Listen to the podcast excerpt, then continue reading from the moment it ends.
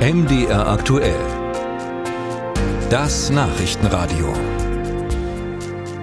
Die AfD hat ja bereits ein Landratsamt in Sonneberg und einen Bürgermeisterposten in Ragun-Jesnitz erobert. Nun könnte bald ein weiteres kommunales Spitzenamt dazukommen. Gestern war die erste Runde der Oberbürgermeisterwahl im thüringischen Nordhausen. Dabei schnitt von insgesamt sechs Kandidaten der AfD-Mann Jörg Prophet mit Abstand am besten ab. Er erhielt 42,1 Prozent der Stimmen und auf Platz zwei kam der parteilose Amtsinhaber Kai Buchmann mit 23,7 Prozent. In zwei Wochen gehen die beiden nun in eine Stichwahl. Über die Gemengelage in Nordhausen habe ich mit Martin Debes gesprochen. Er ist Chefreporter der Thüringer Allgemeinen. Herr Debes, über 18 Prozentpunkte Vorsprung für den AfD-Kandidaten in der ersten Wahlrunde. Wer ist dieser Jörg Prophet und äh, womit hat er im Wahlkampf gepunktet? Also Jörg Prophet ist Unternehmer, Anfang 60, stadtbekannt, gut vernetzt in Nordhausen und wirkt auch vordergründig nicht extremistisch, sondern eher jovial und bürgerlich. Er hat auch Distanz zur äh, AfD in Thüringen als Landespartei gehalten, zumindest taktisch. Äh, auch Landeschef Björn Höcke war nicht da im Wahlkampf eingeladen. Dennoch ist Prophet ein klarer AfD-Mann, seit 2016 in der Partei und Fraktionschef im Kreistag und im Stadtrat. Und er hat sich auch nie von der völkischen Linie Höckes distanziert. Nordhausen galt ja bisher nicht unbedingt als AfD-Hochburg. Früher war die SPD in der Stadt sogar mal stark. Was ist da passiert? Naja, eine AfD-Hofburg war Nordhausen nicht, aber schwach ist die Partei dort auch nicht. Also sie ist im Stadtrat so stark wie zum Beispiel die Fraktionen von CDU und Linke. Und ja, die SPD ist sogar noch dort ziemlich präsent. Der Landrat ist in der SPD. Aber im Grunde genommen haben sich dort immer in den vergangenen Jahrzehnten CDU und SPD und auch teilweise die Linke abgewechselt.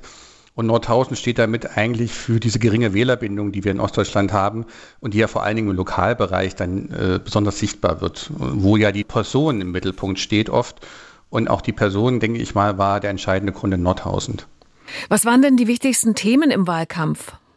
Also der Wahlkampf ist vor allen Dingen lokalpolitisch äh, dominiert gewesen, im Unterschied zum Beispiel zu dem Landratswahlkampf in Sonneberg, wo ja auch ein AfD-Kandidat gewann. Es ging also nicht gegen Migranten oder um den Ukraine-Krieg, sondern um die lokale Wirtschaft, die Perspektive als Oberzentrum, den Nahverkehr. Das hat auch Prophet so gemacht. Also er ist vor allen Dingen lokalpolitisch geblieben. Und das wichtigste andere Thema war aber eben, und das hat das in dem Wahlkampf stark beeinflusst, eine Schlammschlacht zwischen dem parteilosen Oberbürgermeister und seiner SPD-Stellvertreterin, der Bürgermeisterin. Und das ging ja dann bis zum Disziplinarverfahren und Mobbingvorwürfen. Und weil ja nun beide dann antraten, der Oberbürgermeisterin und auch seine Stellvertreterin als Kandidaten für die Wahl jetzt, waren beide beschädigt dann vor der Wahl. Und äh, so ist er auf Platz zwei gelandet, der Oberbürgermeister, und die Bürgermeisterin ist auf Platz drei ausgeschieden. Wenn Sie sagen, die Bundespolitik hat diesmal nicht so eine große Rolle gespielt, trotzdem muss es ja ein großes Frustpotenzial geben, wenn es so viele Stimmen für die AfD gibt. Ähm, gibt es Baustellen in der Stadt, die nicht gelöst sind? Also ich denke natürlich, die allgemeine Stimmung hat da eine wichtige Rolle gespielt. Das ist ja immer so bei Wahlen. Also der Bundes- und der Landestrend geht auch bei Lokalwahlen nicht vorbei. Der Trend ist ja da. Die AfD steht im Bund bei bis zu 22 Prozent und in Thüringen bei bis zu 34 Prozent. Und das ist natürlich die Thermik, auf dem nicht nur Jörg Prophet segelt gerade, sondern die gesamte AfD bundesweit auch bei lokalen Wahlen. Am 24. September findet nun die Stichwahl statt zwischen Jörg Prophet und dem Amtsinhaber Kai Buchmann. Hat Buchmann eine Chance? Also das Disziplinarverfahren gegen den Oberbürgermeister, das läuft ja weiter. Und sein Ruf hat dadurch auch gelitten. Es wird, glaube ich, sehr, sehr schwer für ihn. Die anderen Parteien haben bisher ja auch keine Wahlempfehlung abgegeben für die Stichwahl. Haben die schon aufgegeben? Also die auf Platz 3 gelandete SPD, siehe diese Bürgermeisterin, die ja im Nahkampf quasi war mit dem Oberbürgermeister, die wird sich natürlich schwer tun. Und selbst wenn dann die Unterstützung kommt, dann wird sie gar nicht glaubwürdig sein. Am Ende wird es natürlich von allen Parteien, glaube ich, schon mehr oder weniger lauwarme Wahlempfehlungen für den Buchmann geben.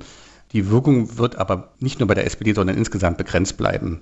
Zumal die AfD das ja verhetzen kann. Ne? Sie diffamiert ja gerne die völlig übliche Praxis von Wahlempfehlungen dann immer als Parteienkartell oder nationale Front. Das wird sie natürlich dann in Nordhausen genauso machen.